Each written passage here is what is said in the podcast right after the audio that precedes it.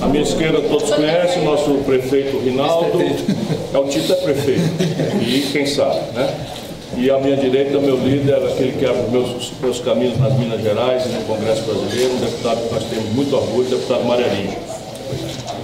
Vamos lá? PDT Minas Gerais. Globo? Nem acredito. Não por você, obrigado. Seja muito bem-vindo. Vamos começar. Quem é. Vamos começar com você, então. Pessoal da Wave, por favor. Só um minuto. Ah, desculpa, Acho que tem a ordem do pessoal do Ah, vocês escolheram já? Tá bom. Então vamos lá. Bom dia, tudo bem? Bom dia. Meu nome é Brenda Ribeiro e ela é Maíne Rios. Nós somos do, do programa Diálogos da Rádio Wenk. E a gente, eu quero tirar uma dúvida com você em relação, qual que é a sua visão que você tem em relação à fragilidade adquirida pelos grupos de centro-esquerda após o período de 2014 no Brasil?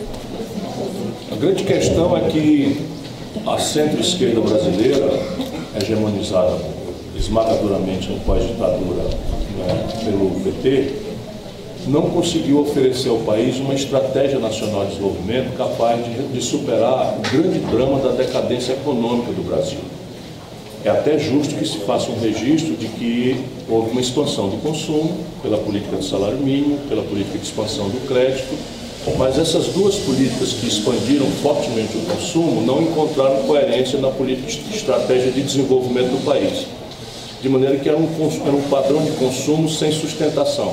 Aumentou muito explosivamente a importação e aumentou muito explosivamente o endividamento das famílias e das empresas.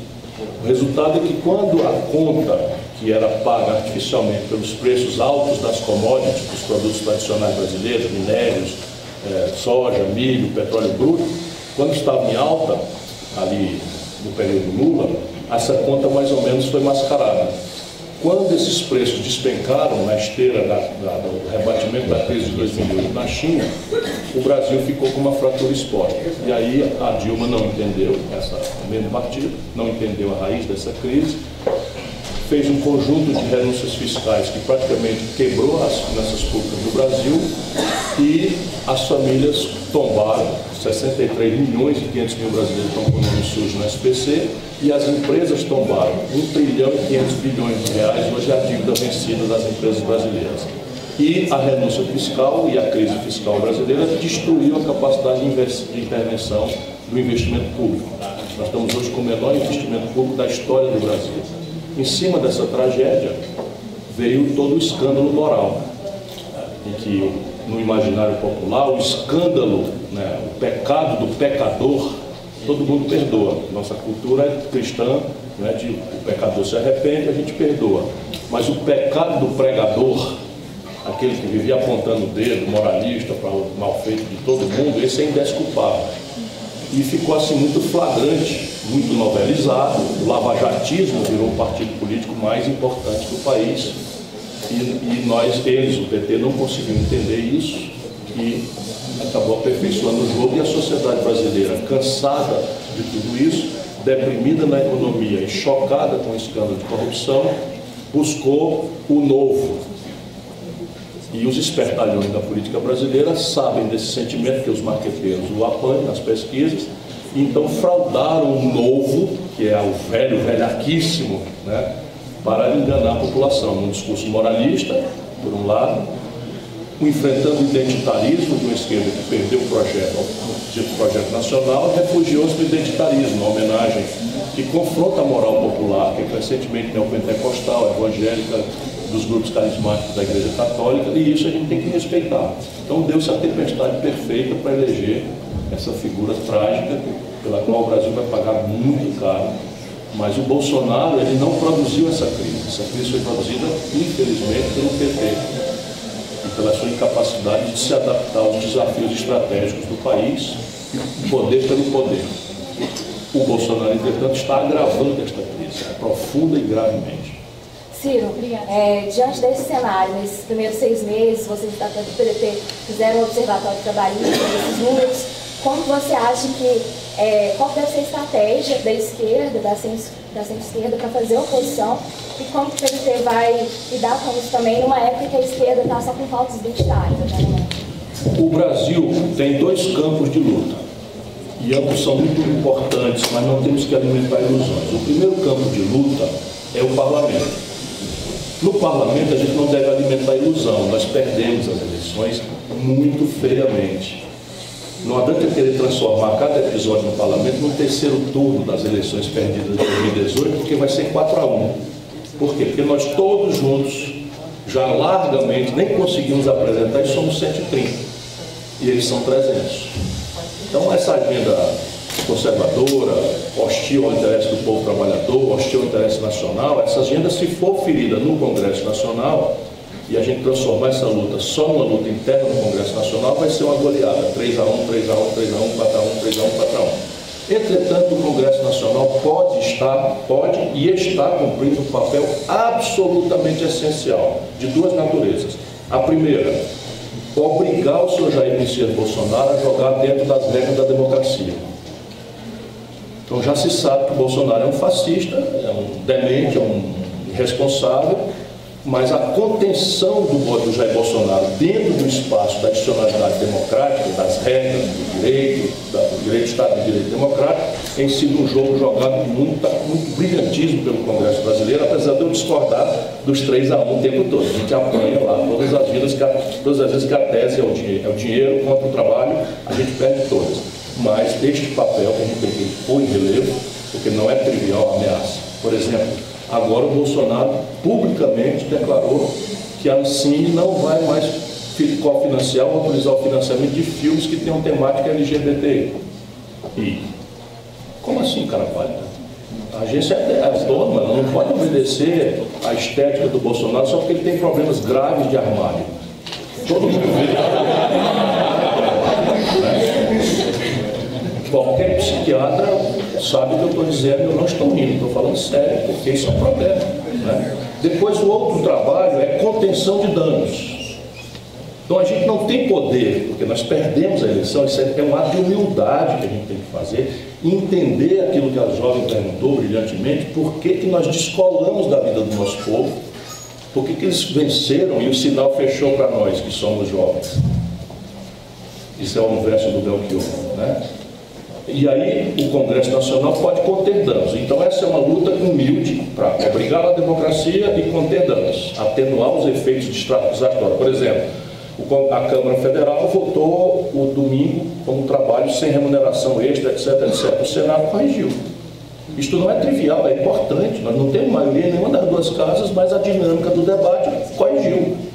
É preciso prestigiar este lado do Congresso Nacional e pressionar. Porém, a grande luta há de ser na rua. Os estudantes brasileiros já estão dando exemplo dos professores, mas os sindicatos, os partidos políticos perderam a capacidade de convocação da população. Preciso imaginar por quê e parar de malversar as expressões do protesto público com teses identitárias ou particularistas, por mais nobres que elas sejam. Se amanhã a gente convoca o povo brasileiro para uma manifestação em defesa da Amazônia, não tem sentido aparecer uma faixa Ciro presidente nem Lula livre. Sabe, nós temos que respeitar a autonomia da sociedade civil brasileira, senão nós não vamos retomar aquilo que é essencial. O Bolsonaro só conhece uma linguagem, a rua quente. Tem que esquentar o protesto na rua, porque isso pode fazê-lo mudar de mundo. Hum? E o Twitter. Uhum. Sim, a internet tem um papel, mas acredite, só a rua quente é que vai mudar. É, portal. Porque na internet é o mundo, é o mundo do, do protofascismo do, do, da molecada dele.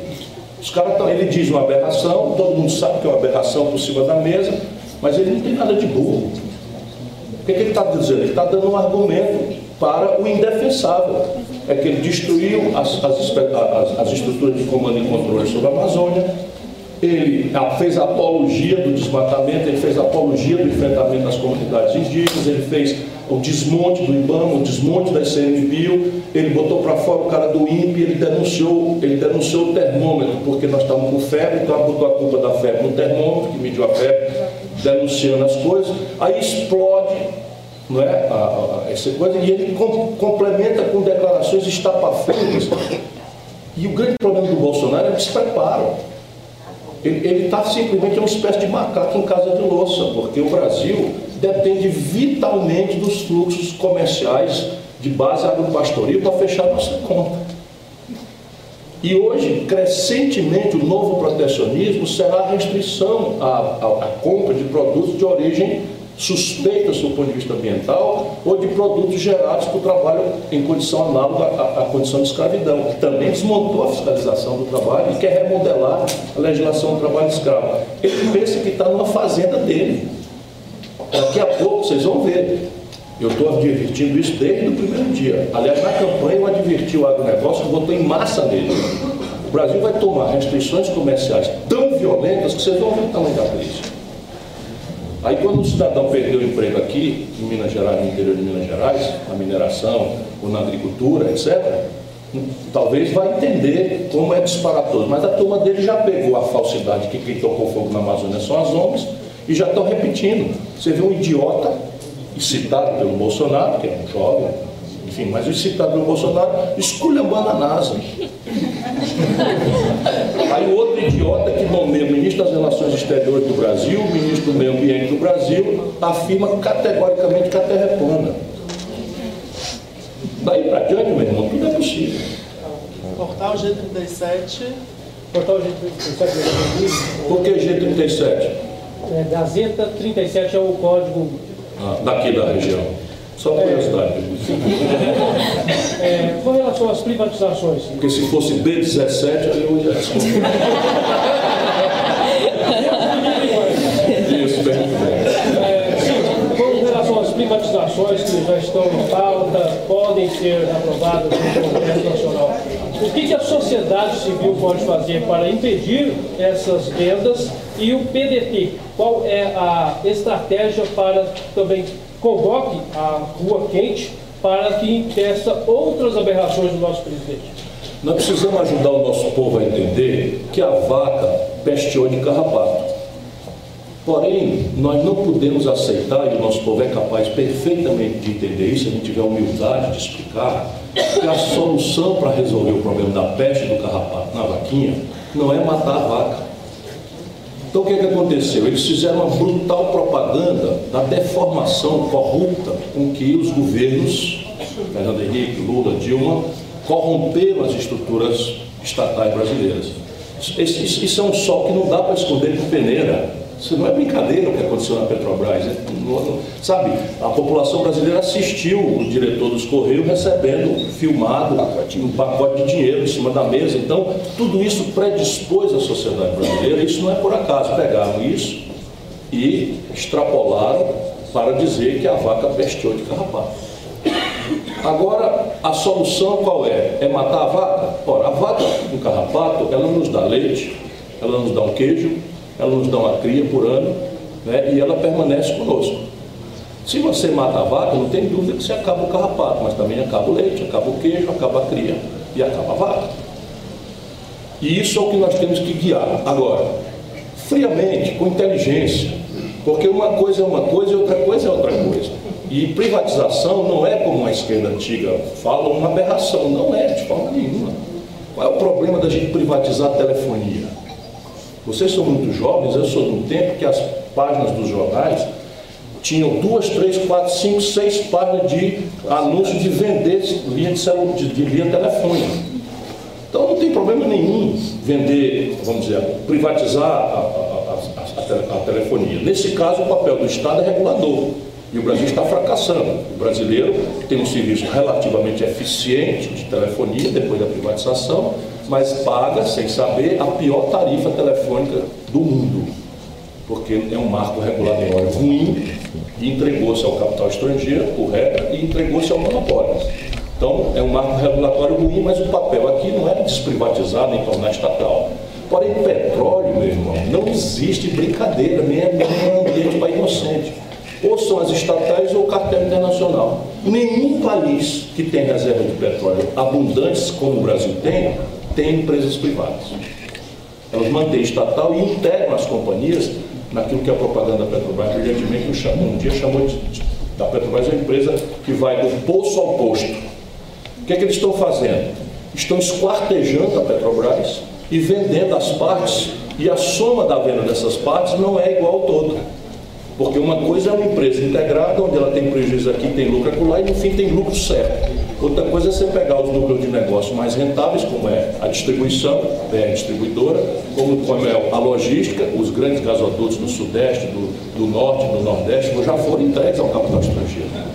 E a Petrobras vai pagar em três anos de aluguel aquilo que foi o que ela recebeu para transferir esse patrimônio. Então esse país está sendo assaltado. Percebe? Então é preciso colocar a bola no meio de campo e debater o projeto nacional e definir qual é o papel das privatizações.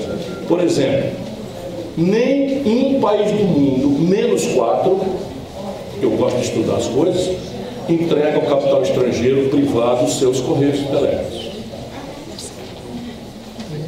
Assim, 184 países registrados na ONU, quatro minúsculos países não têm. Os americanos, a pátria do capitalismo, o serviço é público. E num país como o nosso, que você tem uma grande Divinópolis, onde há rentabilidade, encomendas, cartas, é, etc, etc, ok, a tarifa vai ser razoável. E Vilhena, onde a logística para chegar é extremamente custosa. Quando é público, estatal, você faz subsídio cruzado. Então, a gente de, de, de, de, de Divinópolis, ou de Belo Horizonte, ou de Fortaleza, paga um tiquinho a mais para que essa carta chegue, ou essa encomenda chegue em, em Vilhena, com uma tarifa equalizada. Na hora que for privatizada, acabou mesmo, é custo mais lucro. É. É, Ciro, é como o senhor vê a entrega da, de Alcântara é, para os americanos. Vai, teve uma reunião recentemente é, em uma comissão internacional, falou sobre isso e o Bolsonaro está concordando.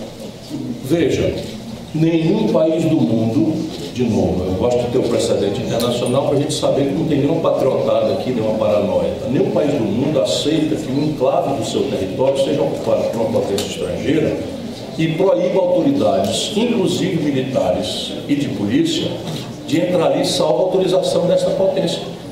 Então esse é o primeiro defeito desse acordo. O segundo defeito desse acordo, ou o segundo, ou terceiro, ou quarto, ou quinto, ou décimo, é de que o Brasil está, com o senhor Jair Bolsonaro, aceitando se submeter a regras que não têm precedente em acordos similares no mundo. Por exemplo, o Brasil não pode usar o dinheiro do aluguel dessa base para os americanos para desenvolver o nosso veículo de lançamento de satélite.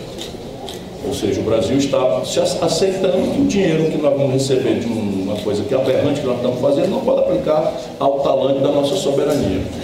Ali está a ideia, a cláusula de que o Brasil é, está proibido pelos americanos de acertar cooperação em tecnologia aeroespacial com potências ou com, com países desafetos. Quem diz quem é desafeto de quem? Então os americanos abriram uma conflagração comercial que está azedando com os chineses. E o que, é que o Brasil tem com isso? O Brasil tem com isso, sabe o que? Uma oportunidade de ouro porque essa briga dos americanos com os chineses tem retaliações recíprocas, e se essa escalada continuar e o Trump ganhar as eleições e essa política continuar, o próximo passo de retaliação da China vai ser boicotar os produtos de origem da soja americana. Quem é o grande concorrente mundial da, dos Estados Unidos na oferta de soja para o mundo? O Brasil. Onde é que o Bolsonaro alinha o Brasil? Com os interesses americanos. Então nós estamos proibidos nesse acordo. Então, as pessoas às vezes estão preocupadas, falta dinheiro para tudo no Brasil, e os americanos estão oferecendo um tostão, e nós estamos tão pobres e, e, e vulneráveis que estamos aceitando esse tostão e entregando que não tem direito de entregar, porque isso não nos pertence. Isso pertence aos nossos filhos, aos nossos netos. 98.7. Ciro. Só um minuto. Ciro, por gentileza. Entra presidente, sai presidente, põe Nordeste como pauta. Recentemente, as declarações do atual presidente mexeu com todos os governadores do Nordeste, inclusive com todo o nordestino. Sua opinião. O Bolsonaro não conhece o Brasil, não tem nenhum compromisso com o Brasil. E se ele tivesse compromisso em conhecesse o Brasil, ele não faria isso, porque hoje o quadro econômico, estratégico brasileiro é tão débil e os nossos problemas estruturais estão se agravando de uma forma tal que não é possível resolver sem um, um novo pacto de governadores. Ele não agrediu os governadores do Nordeste, ele acabou de culpar o governador da Amazônia pela, pelo, pelos incêndios. Ele que tirou, destruiu as estruturas de comando e controle, ele que desfinanciou o IBAMA, ele que desfinanciou a ICMBio e agora está procurando culpado. Uma hora é a ONG e outra hora os governadores da Amazônia. Então insultou o Norte, do Nordeste, agora insultou sete da, da Amazônia e está se assentando nesses, nesses, nessas figuras exóticas que não tem também nenhum compromisso com o Brasil, que é o seu Dória, o seu Witzel e o seu Novo. Novo, como é o nome? O senhor Zema. Novíssimo. Aliás, o ministro do Meio Ambiente que está levando o Brasil a essa tragédia é do Novo. Só para vocês terem ideia, que os 80 mil garotos e garotas mineiros que perderam a matrícula de ensino em tempo integral também sabem que isso é o novo. Né? Lá no Ceará nós estamos expandindo para universalizar para todas as crianças e adolescentes do Estado o ensino em tempo integral. Então é um desastre, é um desastre também. E eu, mas eu não cego o regionalismo, que essa resposta regionalista, paroquial, que é nordestino, porque isso, aquilo, isso tudo é o que ele quer. Nós temos que defender o Brasil, a nossa unidade nacional, porque é daí que vem a vantagem estratégica do nosso país. Se você olhar o mundo espanhol, a América Espanhola, pulverizou-se em dezenas de pequenos países, quase todos irrelevantes estrategicamente para o mundo. E a América Portuguesa conservou-se nessa exuberante potência que é o Brasil. Nós temos que guardar esse tesouro com todo cuidado zelo e deixar nenhum irresponsável fazer o brasileiro brigar com o brasileiro por particularismos, regionalismos, por qualquer tipo de mesquinharia. Integração. Aliás, Minas é assim, Vale do Jequitinhonha e Mucuri é Nordeste, o Centro-Oeste aqui é, é, é, é Centro-Oeste, Juiz de Fora é Rio de Janeiro, Uberlândia, Uberaba, Araguari, o Triângulo é São Paulo. Então está tudo aqui, né? tem uma fibra aí colada já no rumo da Amazônia, todas as bacias relevantes do país, os extensões nascentes em Minas Gerais, enfim, ó Minas Gerais, né? Quem te conhece não esquece jamais. E eu conheço com o coração. Flaviane, sou da TV Integração, afiliada da Globo aqui. A gente tem percebido nos últimos anos muitos cortes na educação aqui na nossa região, são cortes muito importantes, principalmente na UEM, as universidades sucateadas, e é uma situação que se repete no país inteiro. Como que você avalia essa situação? O que poderia ser feito para modificar isso? O mundo acertou para o Brasil que nós teremos dele uma grande fazenda e um grande buraco de minérios baratos para o mundo processar e nos vender os produtos de alto valor agregado, eletroeletrônica, microeletrônica, supercondutores, informática, etc, etc. O Brasil tem que opor a isso um projeto nacional de desenvolvimento. E nenhum país, olha o que eu estou dizendo, nenhum país do mundo sustenta desenvolvimento sem uma cadeia produtiva complexa. Você imaginar que nós vamos pagar uma vida moderna de eletroeletrônicas, computadores, microinformática, com carros modernos, etc, etc, com soja, milho, é, minério de ferro bruto e petróleo bruto, é uma ilusão que não tem precedente no mundo, essa conta não fecha. E a cadeia produtiva complexa significa uma aposta central, não é periférica, não é lateral, uma aposta central e continuada em educação, ciência, tecnologia e inovação. Nós estamos fazendo o oposto. Nenhum país do mundo prosperou sem um investimento importante, historicamente visualizado, em universidade, pesquisa, ciência, tecnologia, cultura, artes, porque é por aí que você sofistica a cabeça e a estrutura produtiva do país. É, Estado de Minas. É, Ciro, é, a questão da privatização ela também é discutida com o pacote né, que é apresentado pelo Romeu Zema aqui em Minas. Como você avalia né, a condução dessa, dessas discussões aqui em Minas, é, que envolve também né, a CEMIG, a UENG? Veja, privatizar geração e transmissão de energia elétrica é uma coisa que você pode, sem exagero, chamar de crime. Porque uma coisa é você privatizar a distribuição. A gente pode ajuizar as consequências de entregar ao estrangeiro a distribuição, você não tem interlocução, enfim, como é o tragédia do Ceará. Tasso Gereissati privatizou a Coelce, ela agora é uma empresa espanhola, e você a, constrói um hospital, pede a ligação e eles passam meses para ligar, não dão nem tem com quem você conversar. E agora é um capital estrangeiro que se remunera em dólar e vende quilowatt-hora em real. Então isso aí é uma, é uma discussão. Mas geração de energia elétrica é, um, é, um, é, uma decisão crítica, e Minas sabe disso, uma decisão crítica entre água, abastecimento humano, industrial, saneamento, usos difusos, dessedentação animal ou energia. Portanto, há um interesse público irremovível nesse trade-off, nesse arbitramento de, nesse momento, eu vou usar água prioritariamente para coisa, vou desfinanciar aquele outro setor, etc, etc. Se você entrega ao estrangeiro, ele vai fazer uma coisa, vender energia a tarifa que ele e o mercado entenderem que é prudente e oportuno. Como nós temos um hiato grave, na hora de retomar coisa, vai faltar energia no Brasil. Na hora de retomar o desenvolvimento econômico, falta energia no Brasil. E o preço da energia privatizado e entregue aos estrangeiros vai explodir. Então é um crime completo. Você deve vender a CEMIG, só para vocês terem uma ideia, andou-se pensando em fazer isso no passado, quando o Itamar Franco assumiu, o Itamar Franco mobilizou a, a, a, a chama aqui de, de não, a, a Polícia Militar, mas não tem um nome específico, não, a Brigada, Brigada lá do Rio Grande do Sul. Mobilizou a PM em armas para mostrar que não estava de brincadeira na defesa desse, desse, desse sensível estratégico valor como a Codemig. A Codemig, ela, como holding, ela talvez não valha nada. Mas os direitos minerários que a Codemig tem, talvez valham um trilhão de reais. Atenção, gente querida das Minas Gerais. É imponderável, mas eu estou apostando, quem quiser que me demonstre o oposto, que os direitos minerários que a Codemig tem, são direitos minerários, não estão, não estão prospectados, então, mas eles valem provavelmente um trilhão de reais.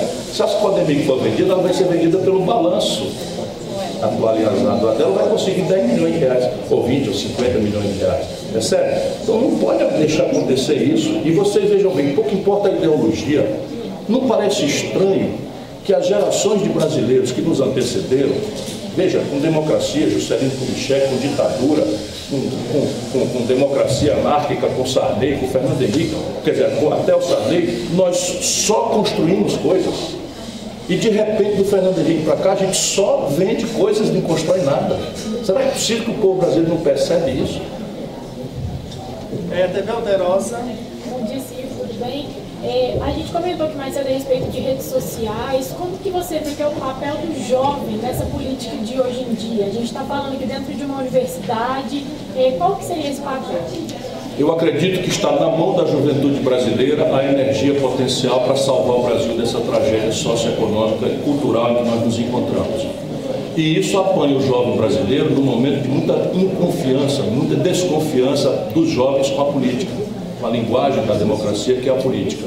E nós só vamos quebrar essa inércia com três questões: em uma ideia encantadora, um projeto de país encantador, Exemplo, porque conversa fiada de político está valendo exatinho, mais ou menos, perdendo a latinha, cocô de galinha. Né? Então, se você pegar uma conversa de político na média e puser uma latinha com cocô de galinha, se trocar, você perde a latinha.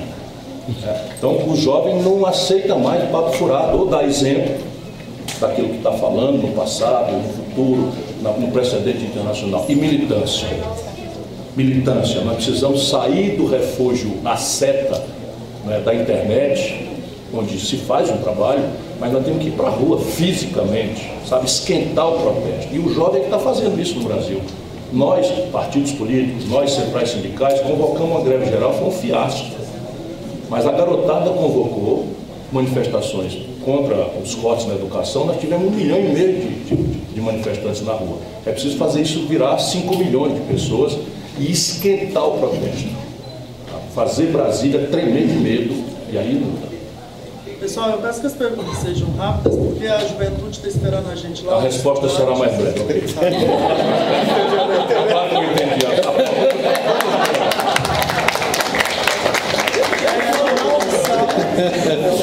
Bom dia, Ciro. Juliana Lacerda, Jornal Oficial. Estou muito nervosa de falar com você. então, é, vendo toda a situação que está acontecendo, a tragédia que está acontecendo com o Amazonas, não tem como eu não te questionar quanto à questão da sua posição, quanto à questão do que a gente pode estar tá fazendo de acordo com o que está acontecendo, com o desmatamento, com as queimadas, com os assassinatos aos índios, que é uma brutalidade com o nosso planeta até. É, eu até, incluindo, vi o seu post em rede social sobre a Amazônia Urgente, né, fazendo um convite também para a gente. Mas a sua posição quanto a isso, qual é? O que, que a gente pode estar fazendo para estar A minha posição quanto a isso estava escrita nos, nas minhas plataformas, nos meus documentos e no meu compromisso de um possível candidato, de um candidato a presidente que precisa, pensava e pensa muito um dia se ver essa grande nação como seu presidente. O Brasil precisa abordar a Amazônia com a cara que a Amazônia tem, que o brasileiro eixo Rio de Janeiro, São Paulo, Brasília não conhece. Então você estabelecer uma, uma, uma dicotomia grave entre o Amazônica, que por exemplo, ano entre ano sai, fica com problemas respiratórios por fumaça, porque essa é a época da queimada. O que é a tensão mais grave é que explodiu o volume e a velocidade. Mas este fenômeno acontece porque falta ao Brasil algumas ferramentas de desenvolvimento sustentável que o próprio identitarismo, amigo da natureza, nunca aceitou fazer. Então você precisa fazer o quê? Primeira providência, um zoneamento econômico e ecológico do território nacional brasileiro todo, com prevalência, com prioridade para a Amazônia. O que, que quer dizer isso? Significa você tentar, no território, demarcar o que, que é possível, legal, legítimo, lícito, fazer ou não fazer. Por exemplo, o Pará é 70% devastado. Já foi devastado, 70%. E continua os 30% que faltam por uma lógica econômica. Qual é a lógica econômica? Eu derrubo, queimo para botar gado. Porque a terra é muito ruim para plantar coisas de alta linhagem, tipo soja, tipo milho, não sei o que e tal, não dá. Mas se você desenvolver com a Embrapa um programa de reflorestamento, você tem que colidir com os ambientalistas identitários, porque eles não aceitam isso. Então fica uma confusão em que o governo brasileiro, 30 anos atrás, chamava o migrante mineiro, o migrante cearense, o migrante gaúcho para ir para a Amazônia, e a condição de titular a terra era o camarada provar que desmatou. 30 anos atrás. E de repente agora é crime. A mesma geração que foi chamada a dissolver seus laços comunitários, a ir embora, para aquele universo né, tomar 6, 7 malárias por ano, porque o governo chamou na, linha, na linha das grandes. Essas, essas, essas queimadas todas estão na linha de influência da BR-163, porque é, é o vetor de acesso. Aí você não chega com zoneamento econômico e ecológico e depois que você fizer isso, você tem que ter o empoderamento das estruturas de comando e controle. E precisamos lecionar para o nosso povo que a floresta vale muito mais grana em pé do que desmatada e queimada. Como? Diversificando o olhar sobre a Amazônia. Ao invés de madeira, gado e monocultura, você tem que ir para a biotecnologia, você tem que ir para uma engenharia genética, você tem que ter uma nova farmácia, uma nova química, que são esses biomas específicos que podem manejar biomassa para energia. Há uma série de alternativas que estão pensadas na minha visão de projeto nacional que o governo brasileiro não consegue colocar. Então nós só temos isso, o, o, o, o conflito entre o homem sobreviver ou destruir a mata. E o Bolsonaro resolveu despudoradamente interpretar esse sentimento de que o homem é o primeiro elemento que tem direito de sobreviver a qualquer preço ou custo. Está em tramitação no Congresso a facilitação de caça, de matar animais. Se autorizaram no governo Bolsonaro em sete meses, não tem precedente na história da humanidade, 270 agrotóxicos novos no Brasil. 82 deles são princípios ativos banidos na Europa. E a sociedade meio que está aparvalhada. Né? A grande imprensa é comprometida com este tipo de interesse estratégico, né? e aí nós estamos aqui lutando para ver se a gente ajuda o povo a entender o que está acontecendo. Sistema EPA. Ciro, a respeito da imprensa, alguns comunicadores vêm cobrando uma posição a respeito dos é, presidenciáveis da última eleição. Queria que você falasse como você está se posicionando, como você está se preparando para 2022 e a respeito do, da Vaza Jato você está achando e quando abrir mesmo a caixa de Pandora, o que, que vai explodir, o que, que vai ter lá dentro, para o que, que vai sobrar? A grande imprensa dita nacional é, na verdade, nepotista e oligárquica. São cinco famílias de uma igreja, jantam em São Paulo e afirmam a ideia única, porque são todos rentistas, portanto, beneficiários desse modelo econômico que perpassa do Fernando Henrique a hoje, sem mudança. Isso é que é o mais grave, doído, constrangedor, é que, por exemplo, a esquerda brasileira pagou os maiores juros da história do mundo e agora o Bolsonaro está pagando os menores juros. E a gente aqui meio constrangido, mas a verdade tem que ser dita. E você, a Globo está dando prejuízo, o SBT está dando prejuízo, a Record está dando prejuízo, mas os donos têm uma grana aplicada no banco, estão tendo rentabilidades absolutamente exóticas que mais que pagam prejuízo. E assim o pseudo-industrial brasileiro, a indústria brasileira está sendo destruída, era 30% do PIB, hoje é menos de 10%, e, e, durante essa destruição sem precedente no mundo da, da, indústria brasileira, todos os líderes formais da indústria, o presidente da CNI, da Fiesp, na Firjan, todos bateram palma para todos os regimes que providenciaram esta, tragédia. Só nos últimos três anos, meu irmão, fecharam-se 13 mil indústrias no Brasil. Vaza. Qualquer pessoa experiente como eu sabia bastante bem que o Moro não era um juiz, que essa garotada da República de Curitiba não eram procuradores, são políticos. Porque juiz mesmo, eu sou profissional do direito, eu, cultivo a, a, majestade da justiça assim com muita, muito amor e protocolo.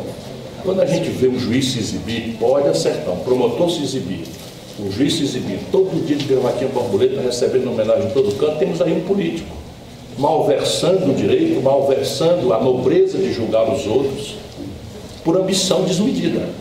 Qual é o país do mundo? Eu estou sempre chamando o precedente internacional para dar exemplo qual é o país do mundo onde você poderia ter um juiz, não interessa aqui o julgamento de qualidade da sentença, mas qual é o país do mundo em que o juiz condena um político e em seguida aceita ser ministro do político que ganhou as eleições porque aquele político não pode mais participar? Isso é uma imoralidade insanável. Agora, mais grave, se nós tivéssemos notícia de que o Sérgio Moro recebeu a promessa de um saco de dinheiro para fazer o que fez, a gente chamaria ele de quê? Pois bem, ele não recebeu a oferta de um saco de dinheiro, ele recebeu a promessa, ainda como juiz, antes da eleição, de que seria ministro do Supremo Tribunal Federal, ou seja, um cargo vitalício na mais alta corte. Isso está escrito no Código Penal. Receber para si ou para outro em vantagem, vantagem, porque o legislador sabe que vantagem não é só dinheiro. Então, o Moro simplesmente é isso. E agora o Bolsonaro chupou a manga, chupou a laranja, e está querendo jogar o bagaço fora. E ele calado por H, porque é um politiqueiro fanático, ambicioso pelo poder, e ainda acha, acredito que Papai Noel provavelmente, porque é burro pra cacete, larga um concurso de juiz federal para ser ministro do Bolsonaro. O cara desse não pode ser razoavelmente inteligente, escreve mal, fala mal, enfim, erra no direito gravemente, eu sou professor de direito, então vai fazer o quê? Ele vai ficar sendo desmoralizado o Bolsonaro. Quem manda na Polícia Federal sou eu, vou tirar o superintendente que não aceita investigar meu filho e o chefe funcional da Polícia Federal, o Moro, calado. O que é que resta do herói, do herói Sérgio Moro para o nosso povo? No desdobramento você vai ver bagaço. Jornal, se fizesse um convite também para falar que está aberto esses veículos, está tá falando, se posicionando mesmo em cadeia nacional, Meu irmão, falo pelos cotovelos, como eles não me ouvem, eu estou rodando para falar direto com o povo. Daqui a pouco, por isso que eu estou atrasando aqui vocês, é, eu vou falar para mil garotos aí, enfim, agradeço muito isso, faz 11 dias que eu estou fora de casa. Eu agora vou, passo quatro dias e caio fora e passo mais 12 dias lutando pelo Brasil, senão eu deprimo. E eu acho que todo brasileiro que tem alguma capacidade de ajudar tem que ir para a rua. Não estou propondo a ninguém, senão aquilo que eu estou fazendo. Pessoal, a última pergunta do jornal agora. Bom dia, Ciro. A gente sabe que o audiovisual brasileiro, muito além do entretenimento, também tem um, um papel de fazer uma crítica social e também gerar empregos. Com esse filtro proposto pelo governo Bolsonaro Ancine, como que você prevê o futuro do audiovisual, tanto economicamente, tanto no pensamento crítico das pessoas? Isso é um filme velho que eu já vi. É, todo obscurantista precisa atacar a cultura.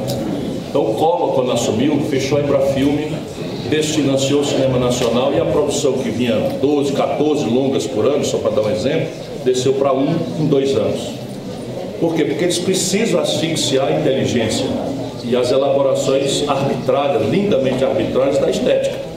Porque é isso que faz a população abrir a mente, compreender no simbólico, no, no estético, na, no lúdico, o que é que o que é está acontecendo mesmo. E aí Bolsonaro está só repetindo essa prática. Foi a mesma do Hitler, a mesma do Mussolini e tal. Vem aí tempos muito obscuros, muito obscuros. Você tem menor execução orçamentária da história do Brasil, mesmo contando o período Collor em cultura, está sendo patrocinado nesses oito meses do Bolsonaro. Mas também não se assuste, a menor execução orçamentária em segurança pública, a menor execução orçamentária em educação e a menor execução orçamentária em saúde. Todo mundo vai ver daqui a pouco, mesmo os mais apaixonados, nós estamos com um grave, uma grave encalacrada, uma muito grave encalacrada com o governo nós elegemos. Obrigado, Muito obrigado a todos.